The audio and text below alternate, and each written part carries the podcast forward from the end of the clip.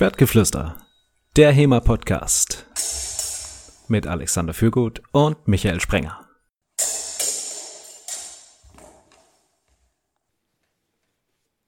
Schwertgeflüster Episode Nummer 66. Heute mit dem Thema die Fechtschul, das Fechtevent der frühen Neuzeit. Schwertgeflüster mit mir, Michael Sprenger und Alexander Fürgut. Hallo Alexander. Hallo Michael. Fechtschul, der Begriff ist ja schon ein paar Mal gefallen äh, in den letzten vergangenen 65 Folgen plus Sonderfolgen.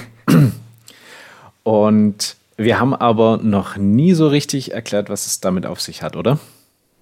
Nee, und das sollte man dringend machen, weil das hat mich brutal irritiert, als ich mit Fechten angefangen habe, dass die Leute von Fechtschulen geredet haben und dann haben die halt Events gemeint und nicht Vereinigungen, die irgendwie Fechten unterrichten. Ja, das ging mir auch so. Ähm, da war dann die Rede, ja, wir halten eine Fechtschule ab. Ähm, ja, ist das irgendwie ein Turnier? Naja, es ist halt eine Fechtschule. Und ähm, hm. was dann jetzt so das Besondere an dieser Fechtschule ist, ähm, das erfahrt ihr heute. Es gibt seit neuestem sogar einen Wikipedia-Artikel dazu. Und äh, den gibt es allerdings nur, weil mein lieber Podcast-Kollege Alexander ihn geschrieben hat. Wie kam es denn dazu? Naja, ich habe halt nochmal nachrecherchiert und bei der Gelegenheit ist mir aufgefallen, auf Wikipedia steht ja gar nichts und ich hatte den Aufschrieb jetzt eh schon gemacht, so richtig mit äh, wissenschaftliche Quellenangaben. Dann dachte ich mir, das könnte ich doch auch einfach gleich in ein Format bringen, wo andere Leute auch noch davon profitieren und äh, habe dann Wiki-Artikel draus gemacht.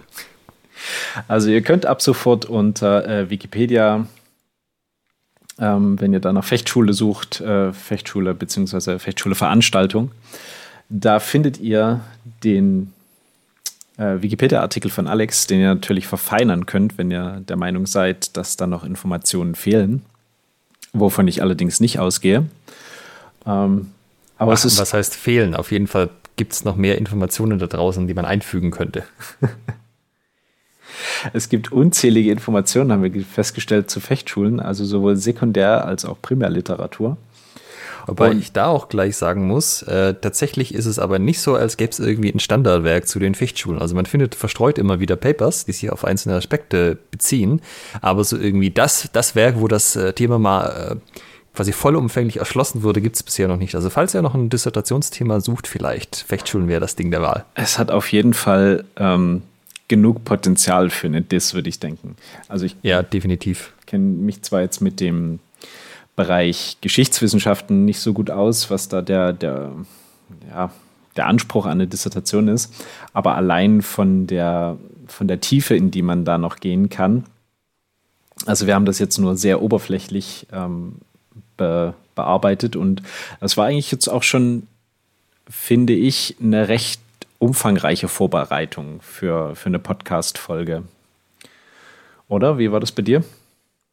Ja, ich denke schon. Also vor allem ist es halt ein Bereich, wo es auch tatsächlich Forschung zu gibt. So wie der Zornhauer geht, ist ja nichts, wo sich äh, die akademische Welt groß mit beschäftigt. Aber Fechtschulen hat der eine oder andere sich schon angeschaut. Unter anderem ein Herr namens Wassmanndorf, äh, nee, was, Mansdorf, über den heute auch noch zu reden sein wird. Äh, ich kann bei der Gelegenheit vielleicht auch gleich noch zwei Sachen erwähnen, die ich in der Langschwertfolge gesagt habe. Das eine ist eine Korrektur. Äh, ich habe behauptet, dass mit den Fechtschulen ging schon im 13. Jahrhundert los. Es ist tatsächlich aber das 14. Jahrhundert. Und ähm, gut, so richtig ging es dann ab 1500 ungefähr los, dass das mehr geworden ist von den Erwähnungen. Und ich habe auch jetzt nochmal die Quelle gefunden, wie es gab in der Stadt Ulm im Jahre 1550 24 Einträge zu dort veranstalteten Fechtschulen. Das heißt, äh, jede zweite Woche eine oder was wahrscheinlicher ist, äh, nur im Sommer oder halt, wenn es warm genug war, unter freiem Himmel, also wahrscheinlich jedes Wochenende eine äh, vom Frühling bis Herbst. Wie ist da eure Ambition, das wieder zum Leben zu erwecken in der Stadt Ulm? diesen, diesen Turnus? Also es ist ein bisschen schwierig. Also so groß ist der Andrang in unserem Verein dann doch nicht. Und es gibt ja hier auch nicht irgendwie nochmal fünf andere Vereine, mit denen man das zusammen machen könnte. Also da müssen wir noch ein bisschen aufbauen. Vielleicht machen wir ja irgendwann mal ein zweites im Jahr. Äh, also, oder ja, eigentlich haben wir ja schon zwei große Events, das Turnier und den Schwabenhau. Vielleicht äh, gibt es ja irgendwann noch ein drittes Mal schauen. Da referenzieren wir auch wieder auf äh, eine unserer letzten Folgen. Quasi die Kleinschrittigkeit, ne? Jedes, jeden Tag ein Prozent besser, jedes Jahr eine Veranstaltung mehr. Oh, sehr schön übergeleitet, ja.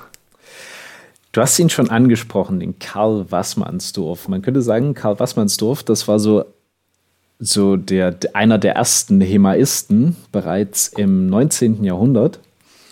Ähm, der war äh, Turner, also der in dieser Turnerbewegung ähm, hat er kräftig mitgemischt und hat auch ein Buch geschrieben, ähm, was sehr umfänglich ist, nämlich äh, sechs Fechtschulen. Moment, ich gucke gerade noch mal den korrekten Titel nach. Äh, sechs Fechtschulen Schau- und Preisfechten der Marxbrüder und Federfechter aus den Jahren 1573 bis 1614. Und ähm, dazu waren es noch, äh, nun, also was hier noch mit drin ist in diesem äh, Buch Nürnberger Fechtschulreime ähm, vom Jahr 1579 und Röseners Gedicht.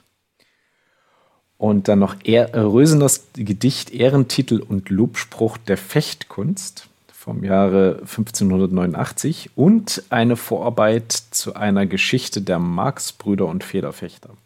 Also sehr umfangreiches Stück. Man sollte dazu sagen, besagte, besagtes Buch von Herr Wassmannsdorf ist nicht mehr ganz taufrisch. Der Herr Wassmannsdorf ist nämlich 1906 gestorben.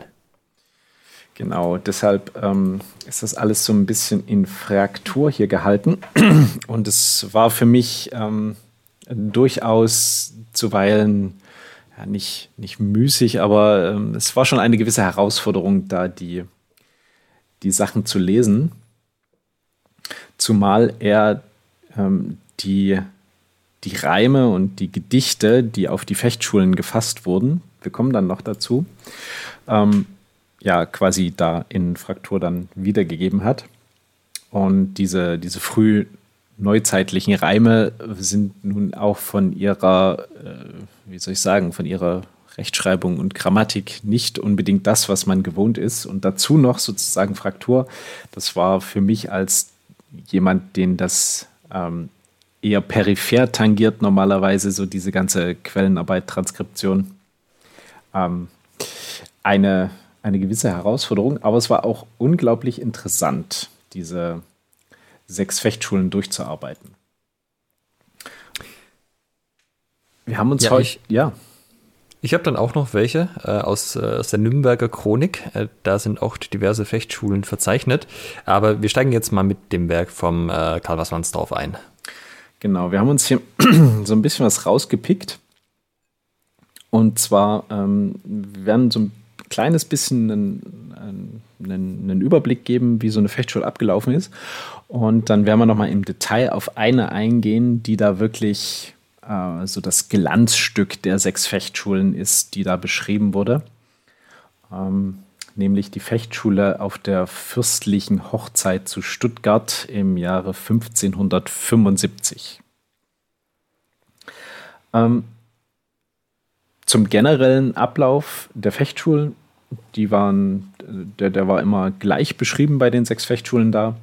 Also es äh, wurde angekündigt, in der, der ein, es gab einen Fechtmeister, der sozusagen da zusammengerufen hat. Und du hast ja auch äh, schon ein, ein, ein, paar Hintergrundinfos dazu, könnte man sagen, äh, was da, wie das ablaufen sollte, oder? Ja, also tatsächlich gibt es aus der Stadt Nürnberg auch eine ähm, Fechtordnung, die ist von 1601 und da ist ähm, beschrieben, was man denn machen soll und was man vor allem nicht machen soll, wenn man mit dieser Fechtschule die ankündigt. Und das, die Ankündigung ist ganz nett, weil man soll anzügige und ehrenrührige Reime, wenn man sie öffentlich anschlägt, vermeiden. Also auch auf der Fechtschule selber. Äh, und stattdessen soll das bitte alles äh, züchtig ablaufen. Es äh, soll kein Gepöbel sein, sozusagen. Ähm, es war im Prinzip auch so, dass vor der, vor der Fechtschule dann Äh, deshalb sozusagen die Referenz auf die Reime. Äh, ja, jede, jede Gruppe oder jeder Fechter da ein, ein Reim durchaus vorgebracht hat. Die sind auch äh, in dem Buch von Herrn Wassmannsdorf zu finden. Ähm, die aber eben nach Möglichkeit nicht anzüglich sein sollten. Ja, lass uns aber vielleicht noch mal einen Schritt zurücktreten. Fechten. Was wurde denn auf so einer Fechtschule überhaupt gemacht? Genau, es wurde gefochten und zwar mit verschiedenen Waffen. Im Allgemeinen waren das Schwert, also langes Schwert, Hellebarde, Stange, Dusack, Dolch, langer Spieß und Rapier. Das waren jetzt so die Sachen, die ich ähm, gelesen habe in den Beschreibungen. Ja, bei mir stand auch nur noch ein Mordax drin. Ah ja, wie konnte ich das vergessen? Ja, und jetzt muss man sich vorstellen, damit wurde Sport gemacht. Ne? Also da, das war jetzt keine, äh, keine Kriegskunst, die da zelebriert wurde. Also man hat jetzt nicht versucht, sich damit zu töten, aber man hat sich mit einer hellen Barde, mit einer helle Barde oder mit einer äh, Mordaxt schon ordentlich auf die Mappe gegeben. Das sind jetzt auch keine Waffen, wo ich sage, naja, ähm, großartig ohne Rüstung möchte ich die abbekommen. Oder? Ja, das und Unfälle passieren. Ja, wie wir lesen werden. Der Ablauf war dann so, also es gab diese Begrüßung, äh, dann legten die Fechter ihre Mäntel und Rapiere und Degen ab, also Degen wahrscheinlich dann die äh, Dolche. Es war als äh, Decken beschrieben, Decken. Und äh, sollten die auf einen Haufen legen und quasi bloß äh, sich gegenübertreten. Auf einer Seite Federfechter, auf einer Seite Marx-Brüder. Und dann war das Schaufechten, aber eben auch Preisfechten. Und Preisfechten heißt, es ging um Kohle. Und die hat quasi derjenige gesponsert, der das Event ähm, aufgezogen hat. Also zum Beispiel der Fürst bei der fürstlichen Hochzeit. Und da wurde sozusagen das Preisgeld auf die Waffen gelegt. Die Waffen lagen in der Mitte und das Geld lag dann drauf und dann wurde aufgehoben. Das heißt, einer ist vorgetreten, hat die Waffe aufgehoben und gefordert. Und dann konnte ein anderer von der gegenüberliegenden Gruppierung annehmen und mit ihm um, diese, um dieses Preisgeld, um dieses Goldstück fechten. Äh, kurz noch dazwischen grätschen. Wer jetzt sich jetzt wundert, wer die Marx-Brüder und Federfechter sind, das sind zwei große Fechtergilden im ähm, Heiligen Römischen Reich. Über die wird noch zu sprechen sein. Wir haben sie schon mal angeteasert in unserer langes äh, Disziplin, langes Schwertfolge, oder? Äh, genau, und wir werden heute auch mal noch mal kurz darauf eingehen, aber die haben auf jeden Fall noch eine eigene Folge verdient. Das heißt, es wird heute auch wieder bei der Zusammenfassung bleiben. äh, und wer sich jetzt wundert, warum die eigentlich so, hä, die legen ihre Rapiere ab und dann heben sie sich neue auf. Ähm, es war durchaus so gedacht, dass man da nicht mit scharfen Waffen miteinander fechtet, beziehungsweise in äh, besagter Fechtordnung aus Nürnberg steht drin, die Leute sollen das nicht tun. Das heißt, sie haben es wahrscheinlich getan, sonst müsste man es ja nicht erwähnen. Dazu kommt noch, es gab so einen gewissen Kodex und äh, der besagte, es werden keine alten Streitereien auf der Fechtschule ausgetragen. Also es ist auch in den äh, Beschreibungen drin. Ja, ne, also Marx-Brüder und Federfechter, die haben ja schon gerne mal äh, Dojo-Besuche gemacht. Allerdings ähm, hatte das eben nichts auf der Fechtschule zu suchen. Äh, daran haben sie sich natürlich immer gehalten und sämtliche Streitereien abgelegt und außen vor gelassen. Es kam da, gab da nie zu irgendwelchen Zwischenfällen. Logisch, also wie auch. ähm, ja, und dann haben sie miteinander gefochten. Ne? Also sie haben aufgehoben, einer hat gefordert, der andere hat angenommen. Und dann ging es darum, wer schafft es dem anderen, die höher, als erstes die höhere blutende Wunde zuzufügen. Das heißt, im Idealfall hat man seinem Gegenüber eine Platzwunde, eine blutende Platzwunde auf den Scheitel gesetzt. Ne? So richtig schön von oben drauf. Die höchste blutende Wunde. Wobei es jetzt keine Platzwunde sein musste. Also es, äh, es musste nicht quasi runtersiffen, es hat gereicht, wenn man es gesehen hat. Genau, es musste irgendwie bluten. Allerdings äh, zeigen die Beschreibungen, dass man äh, in der Regel auf Nummer sicher gegangen ist. okay, sehr schön. Äh, ich habe auch noch eine Variante gelesen, ähm, oder es gibt Indikationen, dass ähm, bei Fechtschulregeln aus dem 16. Jahrhundert man auch explizit nicht erlaubt hat, dass zum Beispiel Anfänger bis zur blutenden Wunde fechten. Also sie dürften auch miteinander fechten, aber explizit nicht bis, bis einer geblutet hat, weil Anfänger, das äh, wurde dann erfahrenen Fechtern vorbelassen. Wir wissen aber, und das meine ich mit, es gibt kein Standardwerk, halt jetzt nicht, was, also wie üblich war das eine, wie üblich war das andere. Hat man auf jeder Fechtschule auch zu blutenden Wunden gefochten oder nur oder äh, gab es das eine irgendwie mehr, gab es das andere weniger? War das irgendwie nur so den Fechtmeistern vorbehalten oder sagen wir den erfahrenen Fechtern. Das ist also ein bisschen die Info, die hier fehlt, so im Großen und Ganzen, dieses Quantitative. Ist das jetzt, ist das die Ausnahme, ist das die Ausnahme? Mhm. Wenn es dann dazu kam, dass man einen kassiert hat und jetzt eben eine entsprechende Platzwunde hatte, dann äh, durfte man sich äh, zurückziehen in, ins Separé und dort hat dann der Barbier auf einen gewartet oder wie es damals beschrieben wurde, Ballbier. Ähm, ja, das war im Prinzip der Typ, der halbwegs wusste, wie man Leute wieder zusammenflickt. Und äh, es ist auch sehr schön beschrieben in einer der sechs Fechtschulen, dass der zuweilen ganz gut zu tun hatte. ah, diese, diese Beschreibungen sind so schön. Ja, du hast es angesprochen, äh, dass Anfänger nicht bis aufs erste Blut fechten durften. Ähm, da gibt es auch eben ein Beispiel, wo das nicht so, nicht so ja, glimpflich ausging, nämlich 1614 auf der Dresdner Fechtschule. Da hat es einen jungen Lakaien mit dem Rapier erwischt. Ähm, also er hat im, im Rapier gefochten und hat den Rapier seines Gegenübers ja, im Auge gehabt am Ende und ist dann am Abend verstorben. Ich gucke mal gerade, ob ich diesen Reim hier zusammenbekomme. Ja, also ich meine, Rapier durchs Auge kann man sich vorstellen, das ist jetzt nicht das Allergesündeste. Ja, ist hinreichend unangenehm, glaube ich auch.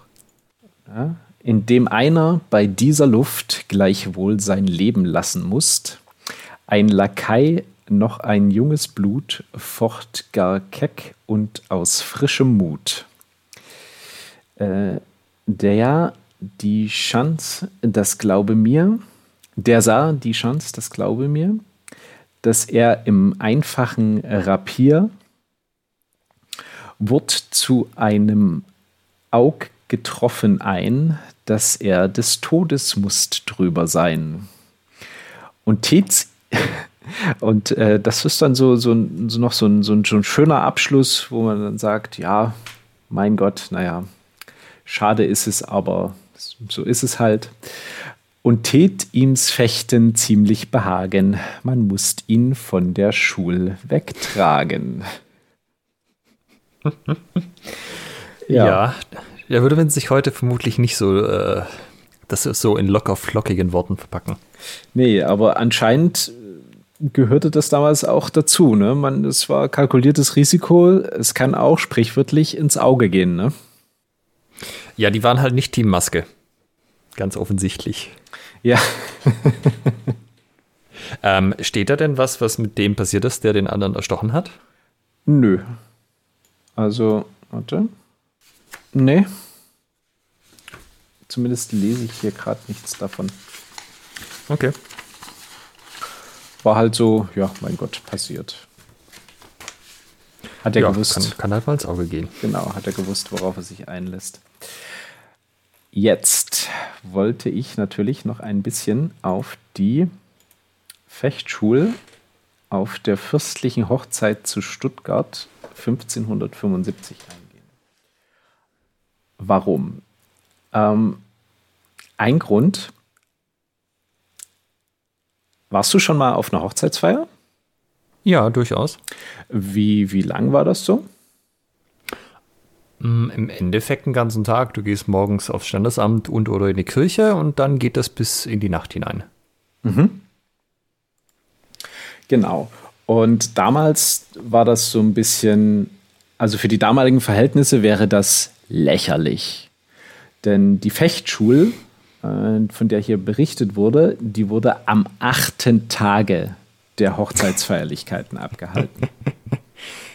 ähm, es, ja? es, klingt immer so ein bisschen, wenn ich das mit diesen mehrteigigen ähm, Feiern höre, das gibt es ja nicht nur bei Hochzeiten, ähm, ich fühle mich da immer so ein bisschen an ein Festival erinnert. So stelle ich mir das vor. Man sitzt halt irgendwie tagelang zusammen, trinkt die ganze Zeit, isst die ganze Zeit, macht irgendwelche Spiele oder sonst irgendwelchen Unfug. Also, das ist nicht das schlechteste System. Ja. Ähm, es war auch üblich, da noch so Ritterturniere abzuhalten. In den sechs Fechtschulen ist auch eine beschrieben. Ähm, da steht so sinngemäß, ja, war halt irgendwie nur eine kleine Party. Man hat dann auf das Ritterturnier verzichtet und eben nur eine Fechtschule abgehalten hier. Ja, gut. Nicht so jedoch in Stuttgart äh, 1575. Ähm, nicht nur, dass das anscheinend, ich weiß gar nicht, wie lange es insgesamt ging, aber zumindest, äh, zumindest acht Tage. Nicht nur, dass es episch lang war, sondern man hat auch noch äh, sozusagen Berichte darüber geschrieben. Also ein Dichter hat bei der Hochzeit des Herzogs Ludwig äh, mit Dorothea Ursula von Baden einen sieben Bücher umfassenden epischen Gedichtband in lateinischer Sprache äh, rausgebracht. Du hast ihn jetzt natürlich durchgelesen und transkribiert und übersetzt, was der denn bedeutet, oder? Nein, das hat schon der Schulmanne ähm, das, äh, der Herr Bayer steht hier ins Deutsche übertragen und stellenweise vermehrt. Mhm, was auch immer das bedeutet. Äh, das klingt nach Ergänzungen. Ja, er hat irgendwie deinen, seinen Senf dazu gegeben. Ähm, dort ist dann auch äh, einmal erklärt, dass dann so ne, der alten Hass, Feindschaft und Neid äh, gefasst vor sehr äh, vor dieser Zeit, ne, dass das eben so bitte draußen bleiben soll und äh, man sich hier nicht aus Neid und Feindschaft äh, miteinander schlagen soll, sondern aus ritterlicher Kunst. Und es ist auch beschrieben, dass man eben Spitz oder Knopf, also äh, Ort oder äh, Knauf, äh, damit nicht einlaufen soll. Das tu äh, jeder hier vermeiden, steht es da. Ähm, noch etwas genauer, auf unser Schul wollen wir es nicht leiden. Ähm, da wollte ich auch gerade noch drauf hinaus, was du denn so an Verboten gefunden hast, weil das Ganze lief ja nicht nur einem bestimmten Format ab. Es gab Regeln, ja, es gab eine der Schulordnung, eine Fechtschulordnung sozusagen, die von den Städten teilweise ähm, oder erlassen wurde. Selbiges auch von dem Veranstalter natürlich. Aber es gab eben auch ganz explizite Verbote da drin. Was man vielleicht noch kurz vorher erwähnen sollte, das, also, das waren Zuschauerveranstaltungen. Also ist jetzt nicht so, dass da quasi dann halt die Hochzeitsgäste miteinander gefochten hätten, das hätte keinen interessiert, sondern das war, so wie das Ritterturnier auch, halt auch Spektakel. Und da konnte man zum Beispiel auch Eintritt verlangen. Und wenn man dann halt Fechtmeister war und dann war man halt ein bisschen knapp bei Kasse, hat man eine Fechtschule organisiert, die viele Zuschauer angezogen hat, dann konnte man da schon seinen Geldbeutel da aufbessern. Ja, an Verboten war es das im Prinzip. Also nicht aus Feindschaft, Neid, Hass, aus irgendwelchen alten Zwistigkeiten fechten. Ähm, eben den, den Ort nicht einschießen lassen und den, den Knauf nicht ähm, schlagen. Auch nicht, ähm, es äh, war die, der fromme Wunsch da, doch bitte von allzu roher Gewalt abzusehen ähm, und künstlich zu fechten. Dass das nicht immer geklappt hat, Okay. Lesen, lesen wir in den Beschreibungen auch. Äh, ich habe noch die Varianten ähm, keine, keine Hebel, keine Armhebel, keine Armbrüche, kein Ringen am Schwert, kein in die Augen fassen, kein Steine werfen und nicht den Schritt angreifen. Mhm. Ähm, wo, wo wir jetzt so ein bisschen kurz drüber sind, ist aber der, der Punkt mit, dem, mit den Stichen. Ja. Weil, weil das ja schon ein Riesenunterschied. Also, wenn wir uns das nochmal vergegenwärtigen, falls ihr irgendeine von unseren Folgen zum äh, Lichtenauer Quellengequassel, was auch immer angeschaut, äh, angehört habt, dann ist euch sicherlich aufgefallen, dass da sehr viel gestochen wird und viele von den Angriffen und Stücken am Ende auch in einem Stich landen. Und jetzt sind wir hier in einem Kontext, in einem Szenario, wo man auf einmal gar nicht mehr stechen sollte. Ähm, wie man im Rapier gehört hat, ist es auch mal passiert, aber eigentlich ist das ja nicht die Idee. Ja, und das war eigentlich so mehr so Hiebfechten, könnte man sagen. Das auch, was ja immer, äh, immer mal wieder aufkommt, die, die Diskussion darüber, äh, ob eben Meyers Fechtbuch auch Schulfechten zeigt oder darauf ausgelegt war, weil es eben so, so hieblastig ist und weil es so scheint, als ob man damit bei einer Fechtschule ganz gute Erfolge haben könnte, weil man eben groß mit, mit Hieben agiert und weniger mit Stichen. Ja, und mit 1570, wo, die, wo sein Fechtbuch rauskam, so um den Dreh, liegt er ja auch voll in der Zeit eigentlich. Liegt voll im Trend sozusagen. Ja, man muss ja sagen, auch sein, sein Rapierfechten ist ja auch eben ein, eben ein Haurapierfechten und dann eben nicht so wie bei den Italienern, ähm, wo es darum ging, sich gegenseitig die Augen auszuspießen. Ja, und wenn man sich jetzt noch klar macht, es ist ein Zuschauersport, es gibt was zu gewinnen, stechen darf man nicht, dann äh, ergibt dieses Rumgemeiere mit und dann mache ich nochmal dreimal durch die Luft äh, und schwinge mein Schwert, bevor ich dann den eigentlichen Angriff mache, ergibt schon irgendwie mehr Sinn, weil ja, dann ich mache ja so ein bisschen Show. Warum auch nicht? Ja, es ist ja ein Schau- und Preisfechten.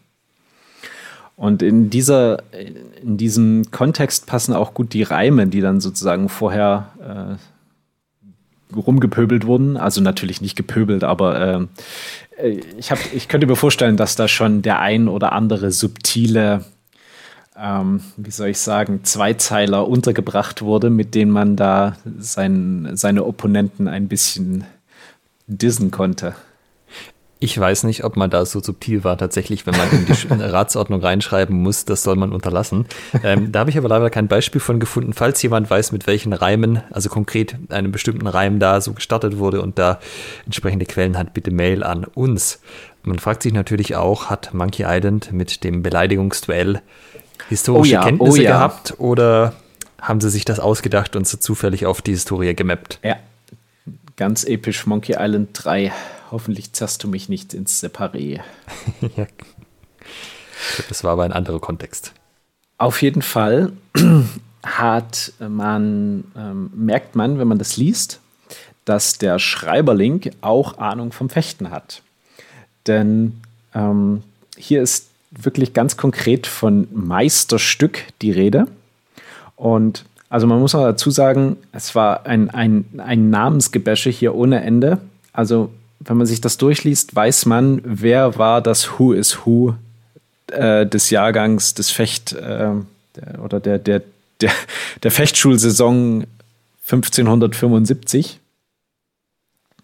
Ähm, und die, die Kämpfe wurden auch bis ja, fast ins letzte Detail beschrieben.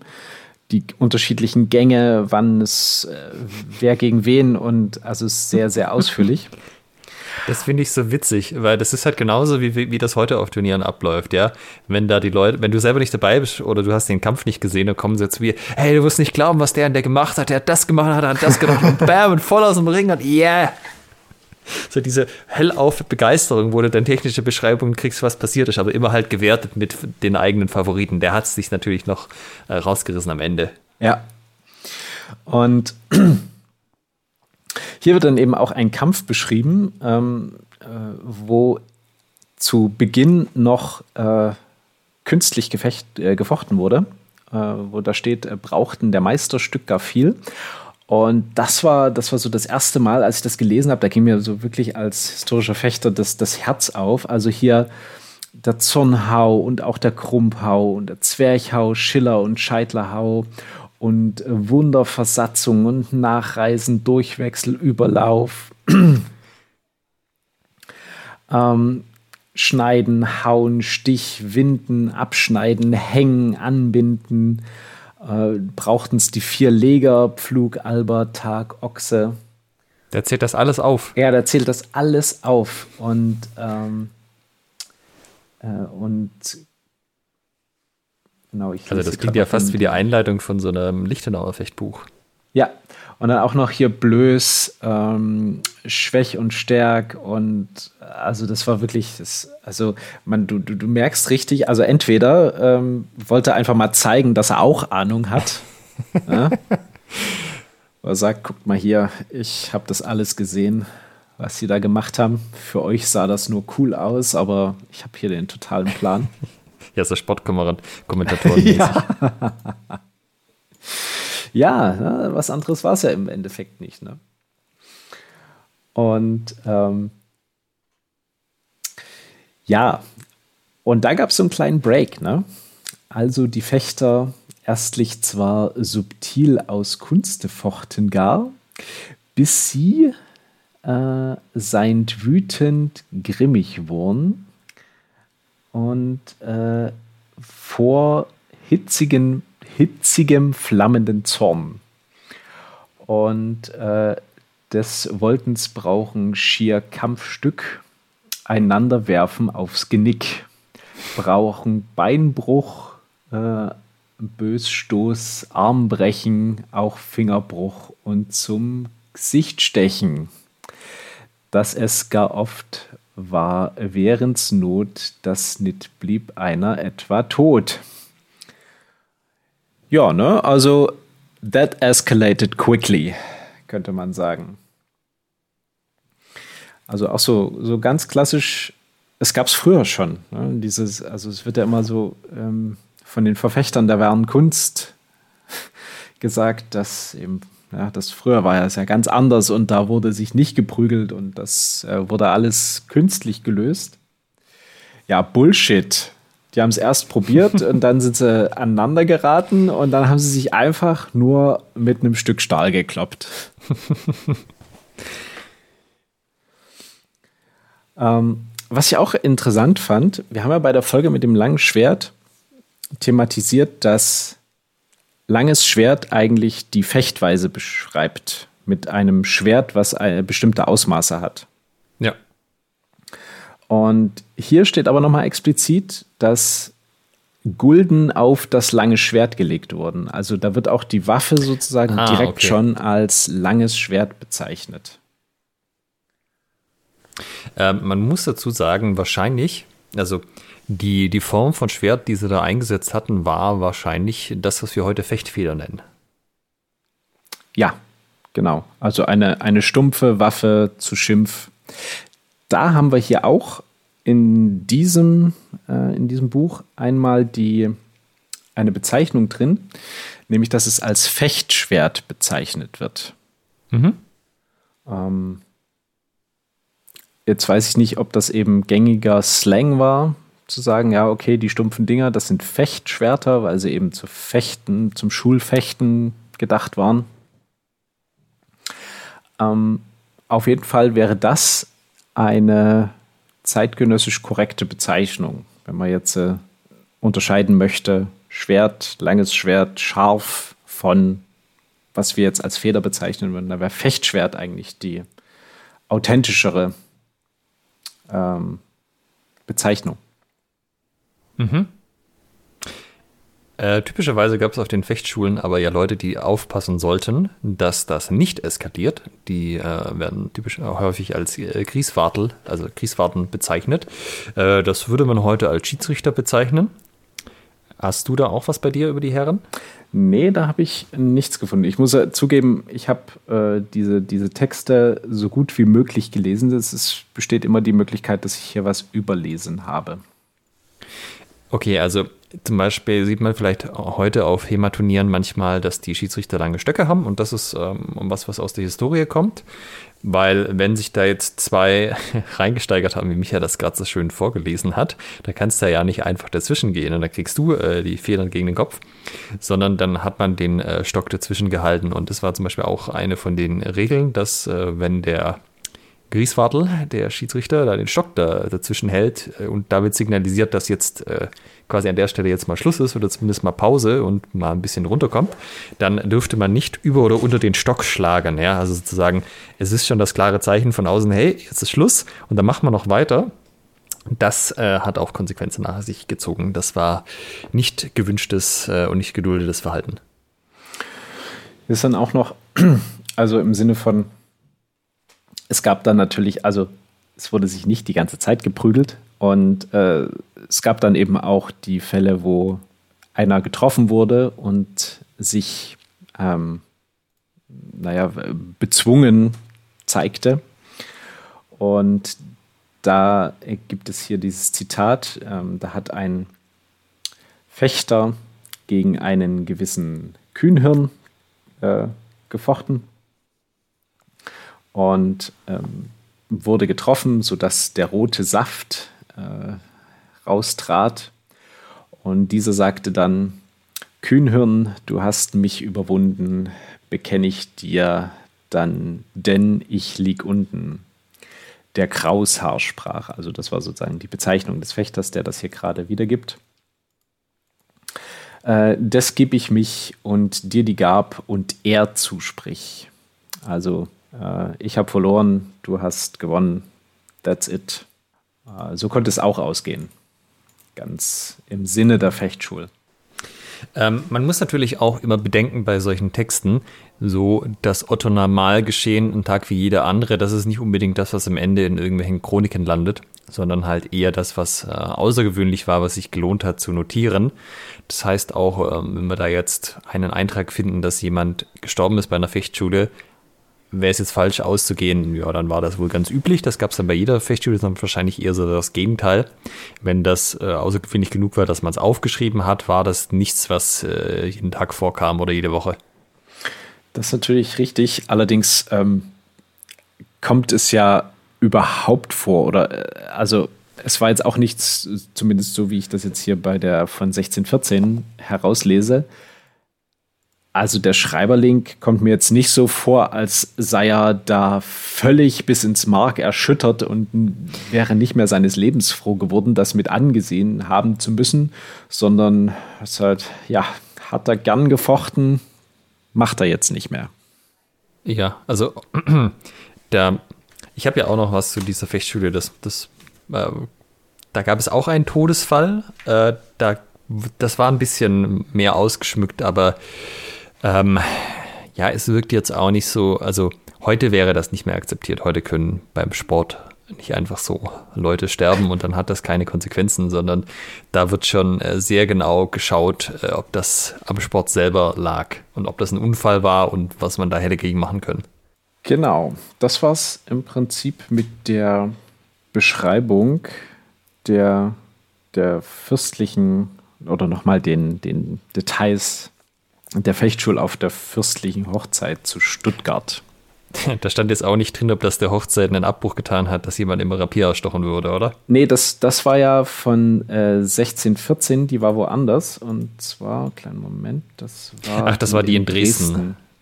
Zur Taufe des jungen Prinzen Herzog Johann Georg im September 1614. Übrigens, äh, die war am 27. September 1614 und wir haben in Dresden natürlich in guter Tradition am 27. Dezember 2014 auch eine Fechtschule abgehalten, zur 400-Jahr-Feier sozusagen. Ah, zu, zur 400-Jahr-Feier dieser Fechtschule, war das Absicht? Ähm, nein, es war Zufall. Also die Fechtschule findet ja immer im Letz-, am letzten Septemberwochenende statt. Ja. Und das war der 27 äh, September und das hat im Prinzip da genau gepasst. Ah, sehr schön. Das ist ja eine, eine günstige Fügung. Aber bei euch ist keiner gestorben, hoffe ich. Nein. Kam ohne schwere Verletzungen aus? Ja, alles sehr safe. Schön. Gut, jetzt haben wir ja zwei von den Fechtschulen besprochen. Ähm, was, haben, was war denn auf den anderen vier? Gab es da noch irgendwas Erzählenswertes? Ähm, Im Prinzip war es immer so, die, die, die, die Beschreibungen sind immer ähnlich. Also es wurde hoch hochgeschwollen davon gesprochen, wer denn diese Fechtschule gesponsert hat und wie cool der doch ist. Und hast du nicht gesehen? Dann wer dort alles ähm, von den Federfechtern und Marx-Brüdern anwesend war. Und was das nicht alles für coole Typen sind und hast du nicht gesehen. Ja, und dann waren so ein paar Studenten und Lakaien. Ja, okay, waren auch noch da, schön. Äh, wollten halt ein bisschen fechten. Und ja, dann eben so die, die Waffen wurden immer beschrieben. Ähm, auch sehr interessant, ähm, falls ihr Not habt, den Plural von Dusak ähm, zu, zu finden, kann ich dieses Buch empfehlen. Hier gibt es äh, gefühlt zehn verschiedene Varianten Plural Dusak. Ah, das um, ist ja ähm. nützlich. Dann kann man sich einfach seine Lieblingsvariante rauspicken und klickt genau. richtig und sagt, das ist A, das steht in der Quelle drin. Tissecken ist mein Favorit. das habe ich auch noch nicht gehört. Und ja, dann die Beschreibung der Gefechte. Äh, natürlich ein bisschen epischer, die beschrieben, bei denen dann auch irgendwie es mal ein bisschen zur Sache ging. Das muss man natürlich, ja, so wie du vorhin gesagt hast, das muss man natürlich auch immer so mit dem im Auge behalten, dass hier aufgeschrieben wurde, was der Schreiber cool fand. Ne? Also, wenn der es halt cool fand, dass es in einem Gang mal nicht so künstlich zur, zur Sache ging, dann heißt es nicht, dass es jetzt sozusagen so ähm, stellvertretend ist für die gesamte Fechtschule oder für alle Fechtschulen. Umgekehrt wissen wir aber natürlich auch nicht, wie viel Kunst da gekunstelt wurde. Das Man richtig. darf spekulieren. Aber also zumindest aus der einen Passage her, ähm, da war ja schon ein bisschen ähm, Name-Dropping, Meisterstück-Dropping. Ähm, da hat er ja schon gesagt, was da nicht alles ging an, an tollen Aber das Stücken. war schon auf die ganze Fechtschule bezogen und nicht auf einen Gang. Äh, das war auf den Gang bezogen, der beiden Fechter. Ah ja. ja. da, haben, da hatten sie ja einiges vor. Ähm, da frage ich mich dann auch, ob das jetzt dann wirklich der Realität entsprochen hat oder ob er da einfach gesagt hat, ey, die beiden, die waren so cool, die haben bestimmt das und das gemacht. Und dann auch nochmal alle Fechtstücke, die man genau. den Namen kennt, noch kurz erwähnen. Ja, genau. ähm, der Vollständigkeit ähm, halber, äh, ja. sechs Fechtschulen sind die Fechtschule auf dem Schießen zu Zwickau im Jahre 1573, die gerade erwähnte Fechtschule auf der fürstlichen Hochzeit zu Stuttgart 1575, Fechtschule zu Troppau 1583, Fechtschule zu Düsseldorf 1585, Fechtschule zu Stuttgart bei der Taufe des Herzogs Rudolf mhm. äh, im Jahre 1596 und die Fechtschule zu Dresden im Jahre 1614. Das sind äh, die sechs Fechtschulen im Buch von Karl Waßmannsdorf. Ja, ähm, wenn ich jetzt so die, auf die Zeit gucke, wir hatten uns ja, oder wir hatten schon spekuliert, dass es wahrscheinlich zwei Folgen werden und nicht einfach eine lange. Ähm, wahrscheinlich werden wir jetzt dann langsam mal die, den Cut machen und dann äh, mit der, den Nürnberger Fechtschulen und der Fechtschulordnung äh, nächste Folge weitermachen.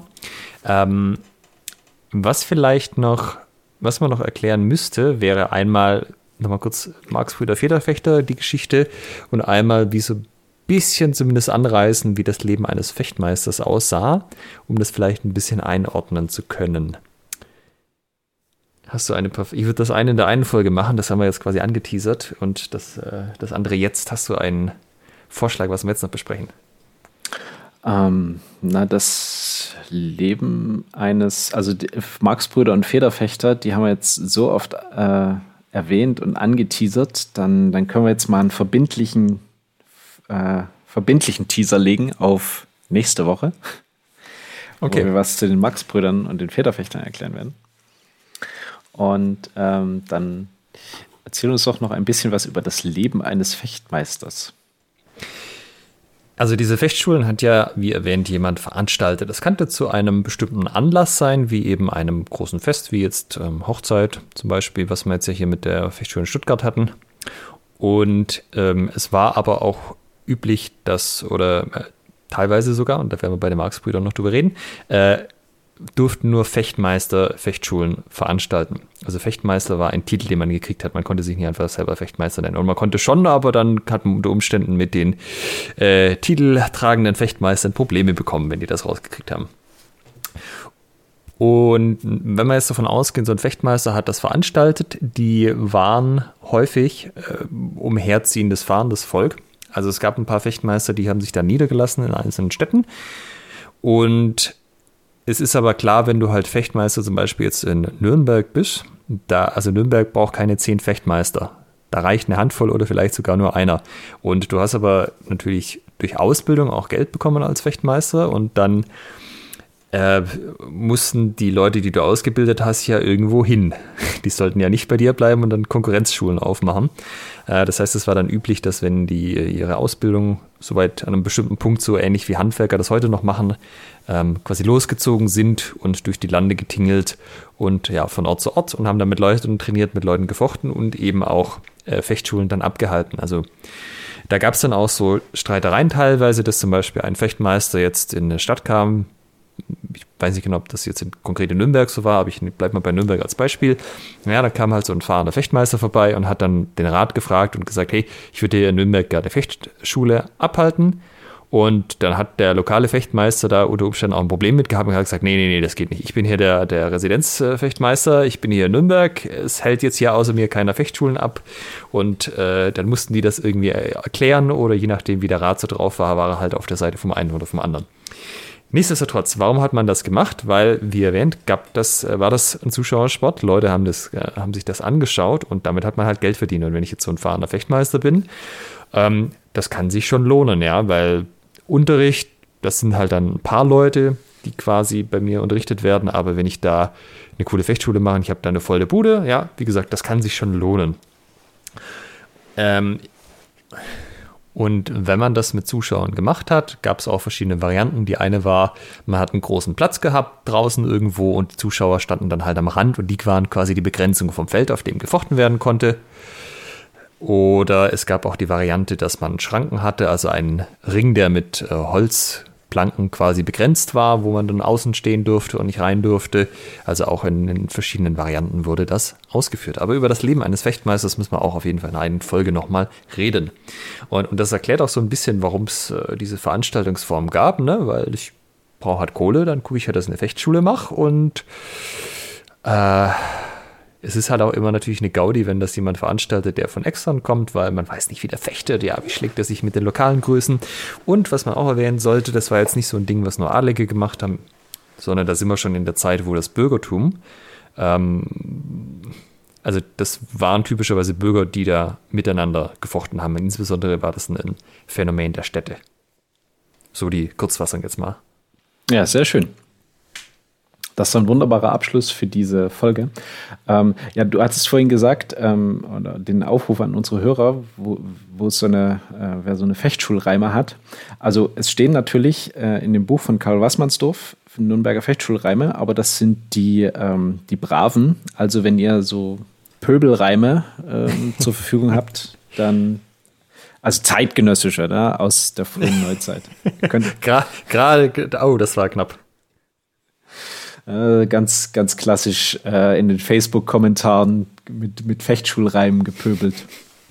Oh, das wäre aber auch was, weißt du, wenn, ähm, zu, wenn Kommentare zu dieser Folge bei Facebook äh, in Reimform vollbracht würden. Ah, das ja. finde ich, schon mal, ja, das, find ich schon mal schön. Das würde ich auch akzeptieren. Also Pöbelei in Reimform, das fände ich okay. Ja. In diesem Sinne, ähm, ihr, ihr wisst Bescheid, ihr dürft äh, uns die Facebook-Seite voll pöbeln, aber bitte in kultivierter Reimform. In diesem Sinne, bis nächste Woche zu Teil 2 der Fechtschulen. Macht's gut. Ciao. Tschüss.